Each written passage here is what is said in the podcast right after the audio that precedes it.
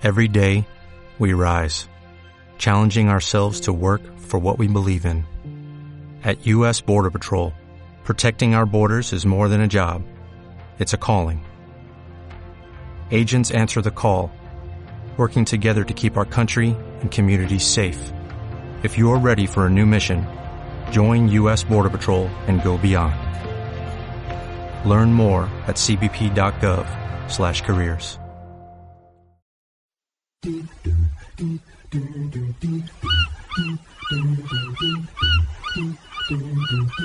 ¡Todos a bordo! ¡Leven anclas! Caribe nuestro, lo real maravilloso.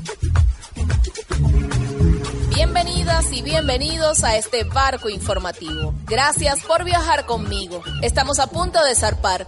Te habla Vanessa Gutiérrez, la capitana de este barco imaginario. En esta ocasión nos daremos un chapuzón en las playas de Guatemala. Ese país renovó todos sus cargos de elección popular y está a punto de iniciar una nueva etapa. Ponte tu chaleco salvavidas y prepárate para este viaje a Guatemala. Zarpamos con música. Disfruta a José Luis Munguia y su canción Soy Guatemala.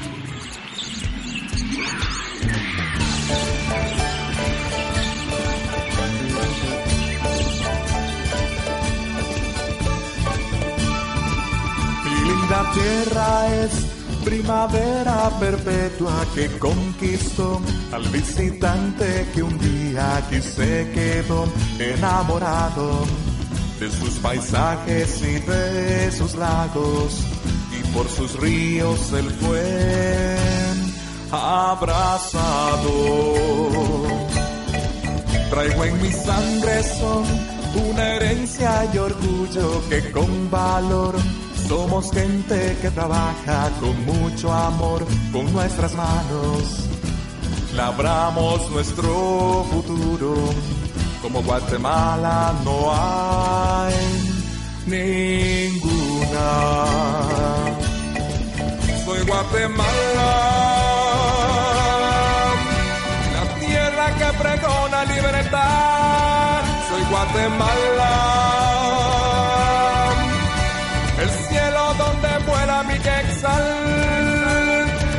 Mi Guatemala, qué linda es sus costumbres lo puedes ver. Soy Guatemala, la tierra que pregona libertad. Soy Guatemala, el cielo donde vuela mi quexal. Mi Guatemala, qué linda es, y en sus costumbres lo puedes ver.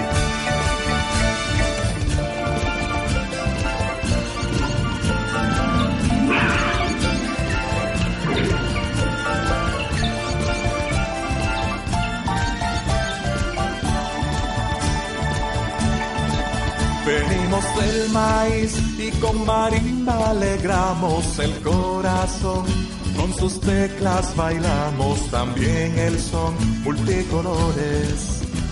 Sus trajes en las regiones, Dios derramó de sus bendiciones. Soy Guatemala tierra que pregona libertad. Guatemala, el cielo donde vuela mi quexal. Mi Guatemala, qué linda es, y en sus costumbres lo puedes ver. Soy Guatemala,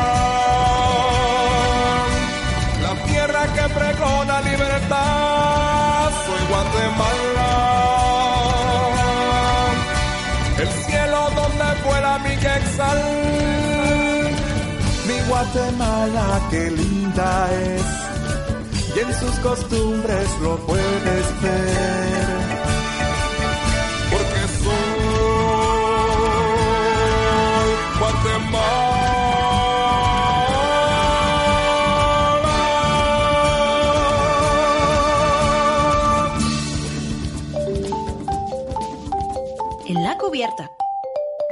Guatemala tuvo elecciones generales en 2019. El 16 de junio, la ciudadanía acudió a las urnas para elegir al presidente, 160 diputados, 20 integrantes del Parlamento Centroamericano y los miembros de 340 corporaciones municipales.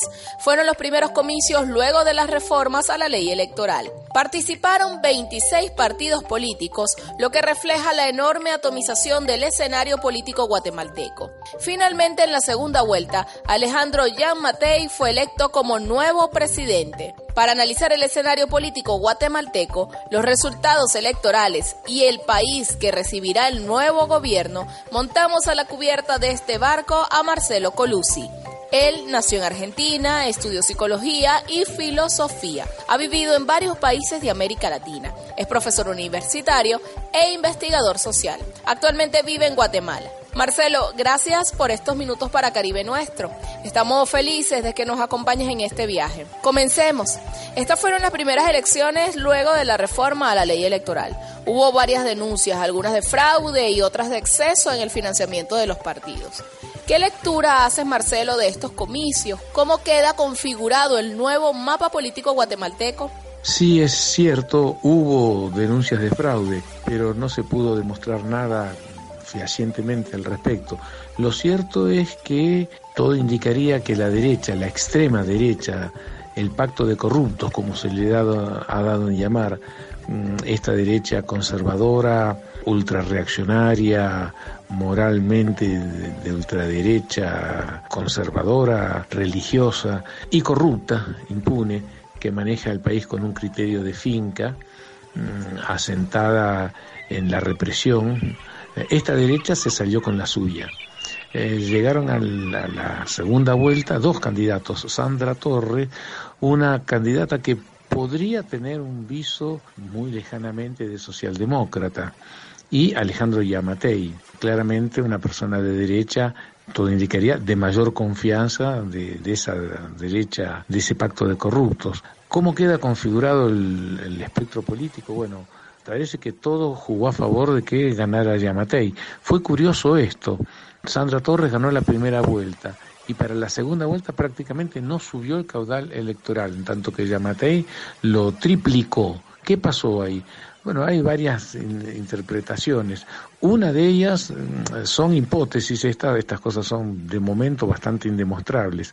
Una de ellas es que la gran masa de alcaldes que, tiene el partido de Sandra Torres, la UNE, la Unión Nacional de la Esperanza, esa gran cantidad de alcaldes eh, tiene, como se dice acá, la cola machucada, tiene cuentas pendientes. Muchos de ellos están ligados al narcotráfico, o hay hechos de corrupción, probados hechos de corrupción en el manejo de los fondos municipales eh, y parece que vino, esto insisto, es un, un análisis que, que circula por ahí, no es nada oficial, vino desde el Departamento de Estado, desde la Casa Blanca, que sigue siendo el factor dominante de la política en, Guatemala y en prácticamente toda Latinoamérica, ¿no? Su natural patio trasero.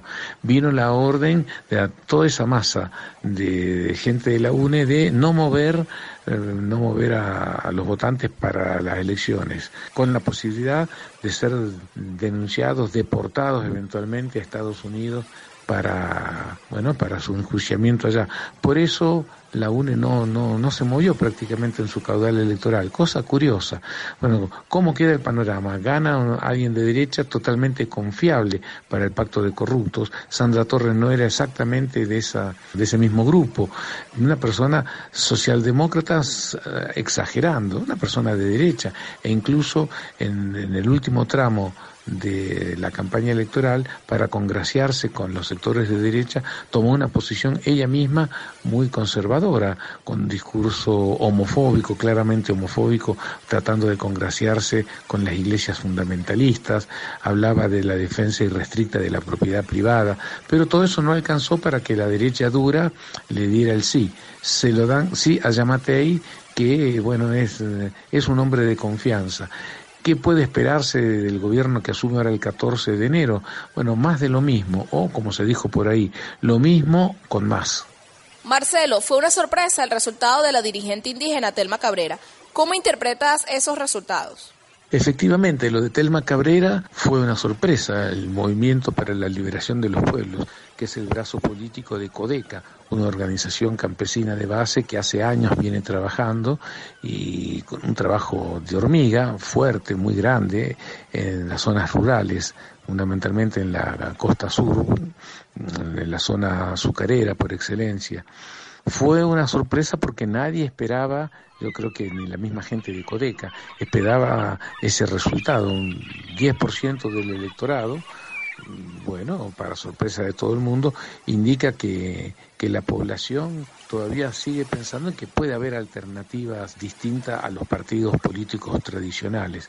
El problema fue que se centraron en el trabajo por la presidencia, se descuidó el trabajo a nivel de alcaldías, un trabajo más de hormiga en función de ampliar la bancada y lamentablemente el MLP quedó con un solo diputado para el Congreso.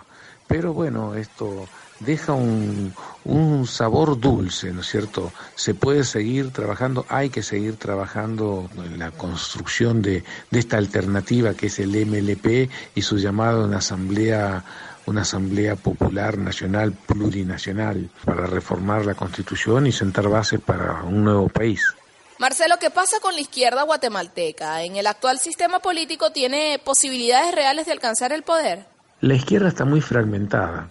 Lamentablemente creo que esto es un fenómeno que se da a nivel global. Toda la izquierda, eh, en todas partes, en Latinoamérica, en Europa, en África, eh, toda la izquierda ha quedado un poco huérfana de referente con la caída de, las primeras experiencias socialistas, la desintegración de la Unión Soviética, la caída del muro de Berlín, con este paso de China a esta situación novedosa que es este socialismo de mercado que ha dejado todavía, que deja preguntas. La izquierda en Guatemala, creo que como pasa en toda Latinoamérica, está bastante perdida, sin referente, sin un referente claro.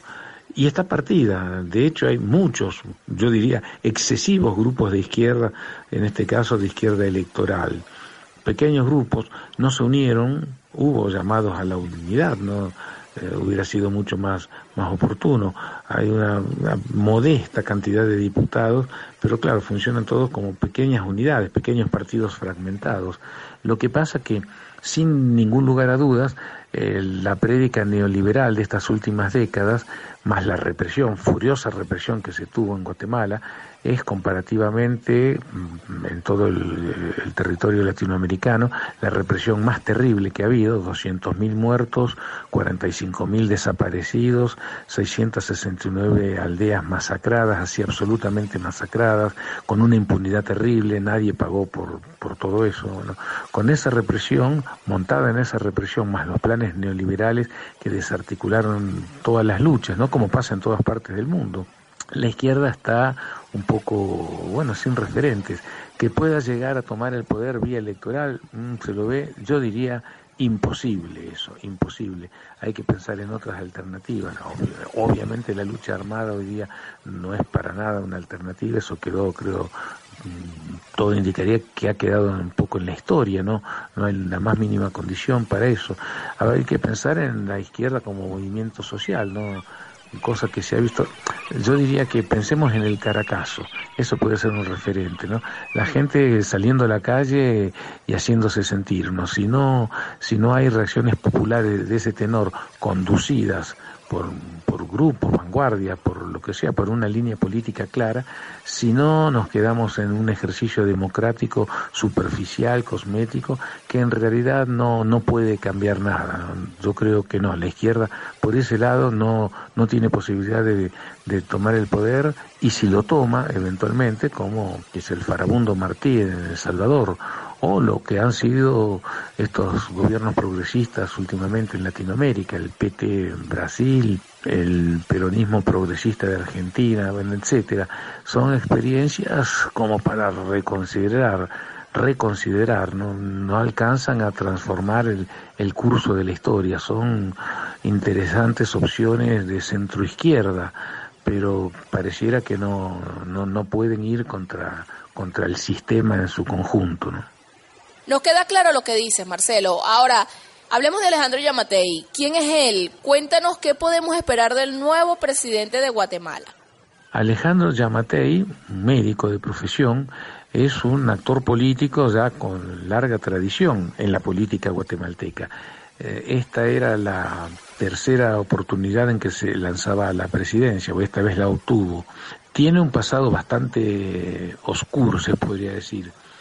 Tuvo cargo público, fue director del sistema penitenciario cuando una famosa operación encubierta que se llamó Pavo Real donde se, eh, se mató, así simplemente se asesinó a peligrosos delincuentes, pero todo en forma ilegal, ¿no? Se, se entró a los presidios, se los sacó como una operación comando, ¿no? Por esta causa, el Ministerio Público y la CICIG, en ese tiempo estaba la CICIG, la Comisión Internacional contra la Impunidad en Guatemala, eh, Yamatei cayó preso y pasó 10 meses en prisión. Está ligado a los sectores más reaccionarios, más de ultraderecha, por eso creo que le fue funcional al pacto de corruptos. Creo que la, ultraderecha está de fiesta con Yamatei en la presidencia.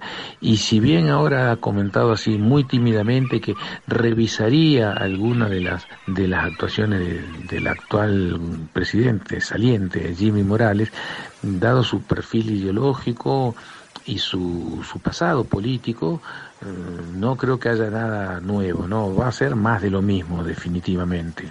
Si nos acaban de sintonizar, les cuento que estoy conversando con el analista político Marcelo Colusi. Con él analizamos el escenario político de Guatemala luego de las elecciones generales de 2019. Marcelo, ¿qué país recibirá el nuevo gobierno? ¿Cuáles son los temas más urgentes de la sociedad guatemalteca? Yamatei recibe un país complejo, complicado, Guatemala es un país, en términos macroeconómicos, muy rico. Está entre las 10 primeras economías de Latinoamérica, o sea que tiene un Producto Bruto muy grande, mm, más grande que Paraguay, más grande que, que Bolivia. Lo que pasa que hay una repartición de la riqueza nacional tremendamente injusta, tremendamente desigual, asimétrica. El 60% de la población en Guatemala está por debajo del límite de la pobreza, esto que marca Naciones Unidas, ¿no? Como límite de la pobreza, o sea, mm, dos dólares diarios de ingreso. Hay una desocupación muy grande, muy, muy grande. Eh, para la juventud es una situación terrible, un calvario, no hay trabajo. Por eso marchan alrededor de 300 personas diarias hacia Estados Unidos, en condición de migrantes irregulares, ¿no? Mojados, como se le llama acá. Se van, bueno, a un, futuro totalmente incierto, ¿no? Lo difícil de cruzar el, desierto, llegar a Estados Unidos, a la frontera sur, y luego, bueno, con estas políticas migratorias que ha puesto el gobierno de Trump, son terribles, un, un cerco infra franqueable. Eh, o sea, no hay mucha salida en el país. Eh, la economía sigue siendo absolutamente agroganadera, agraria, fundamentalmente agraria, ¿no? Los principales productos son la caña de azúcar, eh, la palma aceitera y el café. Esto es lo que produce la, mayor entrada de, divisas y los propietarios de, esta producción son las fortunas más grandes. ¿no? Hay varias, como pasa en todos los países latinoamericanos, en Centroamérica se eh, acentúa más esto, ¿no? El capital está así absolutamente eh, de forma asimétrica, concentrado en muy pocas manos. El 2% de la población tiene el 80% de las tierras cultivables. es una situación de desigualdad económica enorme, enorme. Mm, este es el país que recibe Yamatei, un país que en realidad no ha cambiado sustancialmente desde el retorno de la democracia hace ya más de 30 años, ¿no? con varias administraciones elegidas democráticamente a través de estas democracias un poco de cartón, democracias agarradas con alfileres. ¿no? Hoy día hay una involución de, de muchos de los avances, que se, de los pequeños avances que se habían tenido luego de la firma de la paz en 1996 el movimiento social hoy día está muy desgastado, desacreditado, en fin, cansado. Y hoy día hay un discurso de, derecha conservadora, fundamentalista, religioso, que se ha impuesto, que se ha impuesto y viene con mucha fuerza. Los salarios son salarios de hambre. El salario base acá ronda, digamos, los 300 dólares, pero ese salario cubre apenas un tercio de la canasta básica. Y cosa tremenda, solamente la mitad de la población en área urbana cobra el salario básico con prestaciones de ley. La otra parte de la población, de la población económicamente activa, no cobra nada. Y en el campo la situación es más patética. Y tengamos en cuenta que esto es un país agrario fundamentalmente y la mayor parte de la población no vive en el campo, 48 a 52 digamos, en la relación, pero la mayor fuerza económica la tiene el agro y en, en el campo solo un 10% de los trabajadores cobra el salario básico. O sea que es una sociedad tremendamente pobre, con grandes rezagos sociales, un analfabetismo abierto de alrededor del 20%, desnutrición crónica, es, terrible este dato. Uno de cada dos niños guatemaltecos está desnutrido, datos dados recientemente por UNICEF. Eso no ha cambiado básicamente en ninguno de los gobiernos, los últimos gobiernos que siguieron a la firma de la paz. Más allá de declaraciones y cambios cosméticos, no hay ningún cambio estructural real. Entonces, Yamatei recibe ese país, un país manejado por una derecha agroexportadora, conservadora, racista, con un Estado totalmente alejado de, los problemas sociales, eh, un Estado que como se dice a veces en broma, el único estado que funciona acá es el estado de sitio. Y de hecho, en este momento hay estado de sitio en 22 municipios de 6 departamentos, supuestamente para combatir el narcotráfico. También se puede leer entre líneas que esto es para una persecución a la protesta social, ¿no? porque está este estado de sitio en los territorios más conflictivos, donde se da la mayor explosividad por la falta de tierras, en fin, donde están los plantadores de palma aceitera, palma africana, que le roban tierras al campesinado. En fin, el país está convulso, convulsionado, con una alta tasa de, criminalidad, y no pareciera que hubiera alguna algún atisbo de cambio con la presidencia de Yamata y la población no guarda mayores esperanzas. Yo creo que ya no tiene ninguna esperanza en esta altura. Bueno, es un presidente nuevo y el beneficio de la duda, ¿no? pero el país que recibe eh, es esto, un país sumamente complejo, atravesado además por, por esto que decía, por un racismo que no, no termina nunca, un país eh, tremendamente machista, patriarcal, donde los grupos de diversidad sexual son criminalizados, en fin, un, un, país que en vez de evolucionar hacia el siglo XXII, yo creo que va hacia el siglo XIX. Muy clara esa imagen, Marcelo. Un país que retrocede al siglo XIX. Imagínense ustedes. Sobre los problemas urgentes, vimos que el gobierno saliente eh, ha firmado un acuerdo migratorio con Estados Unidos para convertir a Guatemala en tercer país seguro. Este acuerdo, bueno, está generando rechazo en Guatemala. Marcelo, eh, ¿qué crees que pase con este acuerdo? ¿El Congreso lo ratificará? La salida de la CICIG marca algo muy importante. No se termina definitivamente la lucha contra la corrupción. La Comisión Internacional contra la Impunidad, que se fundó hace 12 años, tenía como objetivo esto, combatir las estructuras clandestinas que había en el país, las, estructuras que se formaron a la sombra del Estado contrainsurgente. Eh, la CICIG pasó por varios momentos, tuvo tres comisionados. El último, Iván Velázquez, que fue el que tomó renombre internacional, incluso trabajando de la mano del Ministerio Público Nacional, con alguien que llegó también a tener una encumbrada posición aquí, Tel Maldana, a, a quien se la trató de nombrar incluso como candidata presidencial. Esa lucha que se había establecido contra la corrupción tiene un origen.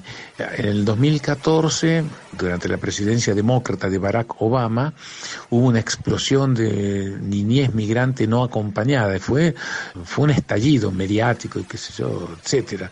El gobierno de, de Barack Obama reaccionó con una actitud, se puede decir hasta socialdemócrata, no cerrar la frontera de una manera descarada, sino buscar trabajar en los países expulsores trabajar para que no siga expulsándose tanta gente.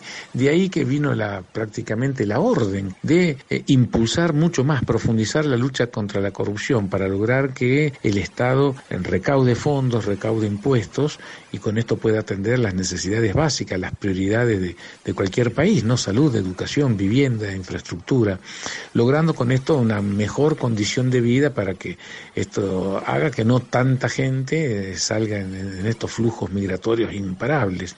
Eso comenzó comenzó de ahí que la CICIG tuvo un, momento de estrellato, se puede decir, en el 2015, recordarán ustedes aquellas grandes movilizaciones anticorrupción, y claro, con toda esa, lucha anticorrupción, antiimpunidad, en aquel entonces, en el 2015, se logró mandar a la cárcel al por entonces presidente Pérez Molina y, y su vicepresidenta Roxana Valdetti.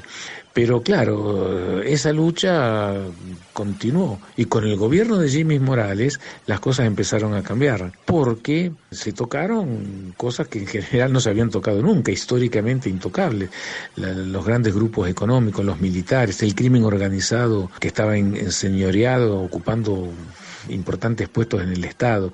El gobierno de Jimmy Morales reaccionó ante esto, puso las alarmas y coincidentemente llega el gobierno de Trump en Estados Unidos, un gobierno mucho más de derecha.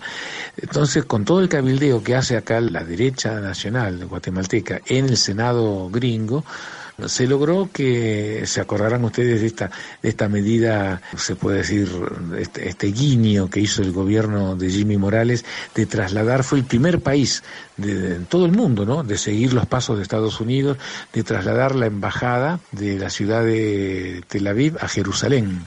Bueno el gobierno de Guatemala fue el primero en seguir los pasos de Washington para congraciarse pidiendo con esto que el gobierno de Trump desarticulara la CICIG y efectivamente, con todo el cabildeo que hizo esta derecha, el lobby que hizo en Estados Unidos, con un presidente Trump, además de ultraderecha, que no dio luz verde a, continuar con las investigaciones de la CICIG, la CICIG fue perdiendo presencia y en un momento se le impidió el paso había salido del país por alguna cuestión de trabajo, se le impidió retornar a Guatemala al comisionado Iván Velázquez, el colombiano este, un, jurista de larga tradición, trayectoria. Y la CECIC se fue desarmando, se le fue quitando impulso, hasta que se fue ahora en septiembre sin pena ni gloria.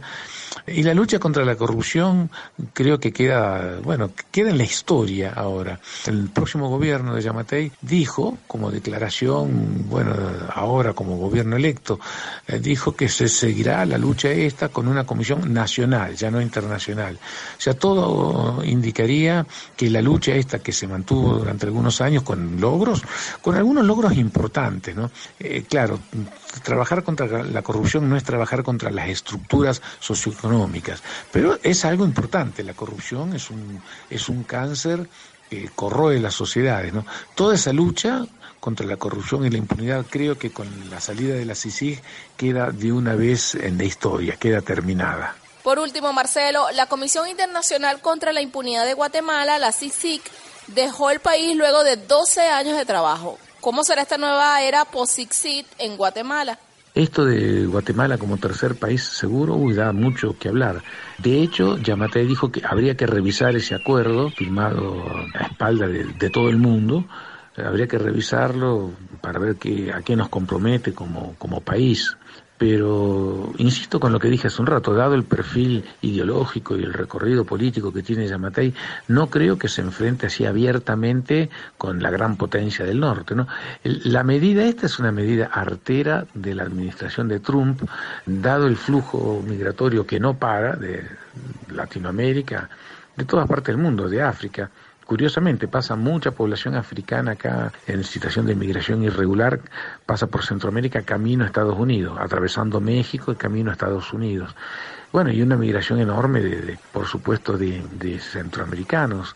Eh, dato interesante, lo pongo como una cosa marginal, pero para que se vea, ¿no? Se habla, se dice maliciosamente que de Cuba escapa muchísima población todos los días, harta de la, de la dictadura, etcétera, etcétera. Eh, de Cuba, según los estudios convincentes que hay, sale más o menos 10, 12 personas diarias en promedio sobre una población de 8 millones. En Guatemala, que tiene una población de 15 millones, acaba de hacerse el censo, censo que dicen que estuvo mal hecho, que los datos no son confiables, etcétera. Bueno, sobre una población mucho mayor que la de Cuba, salen 300 personas diarias se van a Estados Unidos. El flujo migratorio acá de Centroamérica, Guatemala, Honduras, El Salvador, Nicaragua, Belice y de México, ni se diga, es enorme, es enorme, continuo.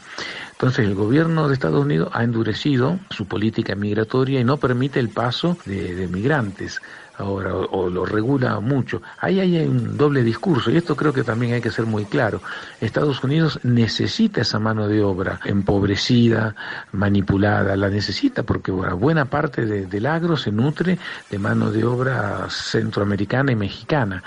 Mm, ya cerrar el paso entra poca gente, bueno, se está en mejor el capital norteamericano está en mejor condiciones de negociar, chantajear el precio de, de los salarios.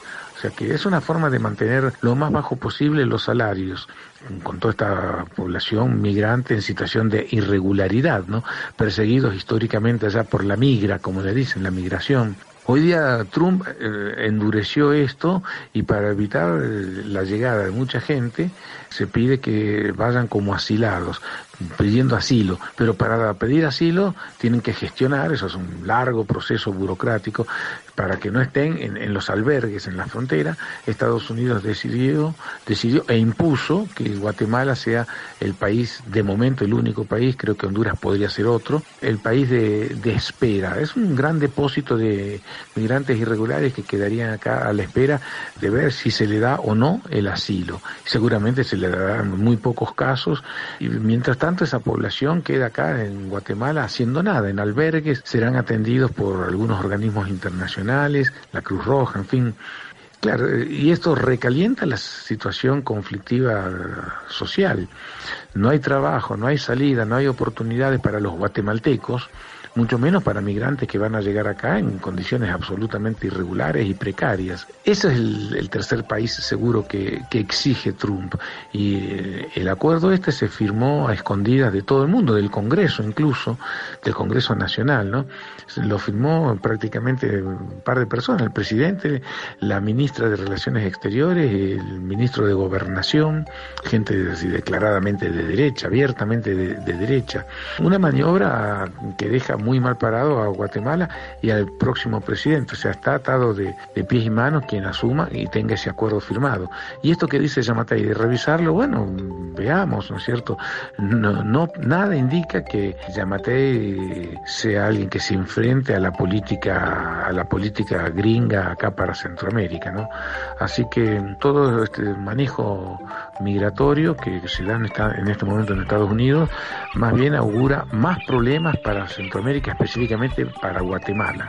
Muchas gracias, Marcelo, por estos minutos para Caribe Nuestro. Conversábamos con Marcelo Colucci, analista político y profesor universitario. Con él analizábamos el escenario político guatemalteco luego de las elecciones generales de 2019. ¡Cierra la vista! Llegamos a puerto. Si quieres enviarnos tu mensaje en la botella, escríbenos al Twitter arroba nuestro Caribe o al correo caribe nuestro radiosur arroba gmail.com. Además, puedes repetir este viaje en barco suscribiéndote a nuestro canal de iVoox. Si quieres mantenerte al día con lo que ocurre en Centroamérica y el Caribe, te damos cinco opciones. Primero, síguenos en el Twitter arroba nuestro Caribe. Segundo, visita la página www.laradiodelsur.com.ve. Además, puedes seguir a nuestros hermanos y hermanas de Telesur, Nodal y Prensa Latina. En sus páginas web puedes conseguir información actualizada de nuestro mar maravilloso. Caribe Nuestro es un espacio producido por la Radio del Sur en Venezuela y se retransmite por varias emisoras públicas y comunitarias de Puerto Rico, Uruguay, México, Argentina y Panamá. En el año 2014, Caribe Nuestro recibió una mención especial en radio del Premio Nacional de Periodismo de Venezuela. En la presidencia de la Radio del Sur, Desiree Santos Amaral. En la gerencia de prensa, Daimi Peña. En los controles técnicos, José Blanco. En la producción, guion y montaje, Jorge González. Y en los micrófonos frente al timonel estuvo Vanessa Gutiérrez. Nos despedimos de nuestras usuarias y usuarios que nos escuchan en Venezuela por la Radio del Sur, Radio Comunitaria Cabudari, Radio Comunitaria Brión Libre, Radio Guaira Magallanes, Radio Comunitaria Llovizna, Radio Trujillana Estéreo, Radio Comunitaria Vanguardia, Radio Comunitaria Urimare y Ciudad Caracas Radio. En Panamá por Radio Temblor, en Puerto Rico por Radio Vieques, en Argentina por Radio Nauta y Radio Mate Amargo de los Toldos en México por Radio Anlo, en Uruguay por Radio Canelones, Radio La Gaviota y Radio del Consejo Nacional e Internacional de la Comunicación Popular, y en la web por La Biglietti, Radio Contacto Sur y Corresponsales del Pueblo.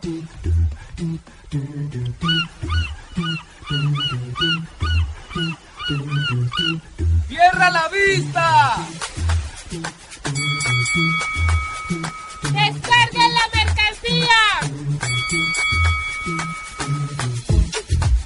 Caribe nuestro, lo real maravilloso.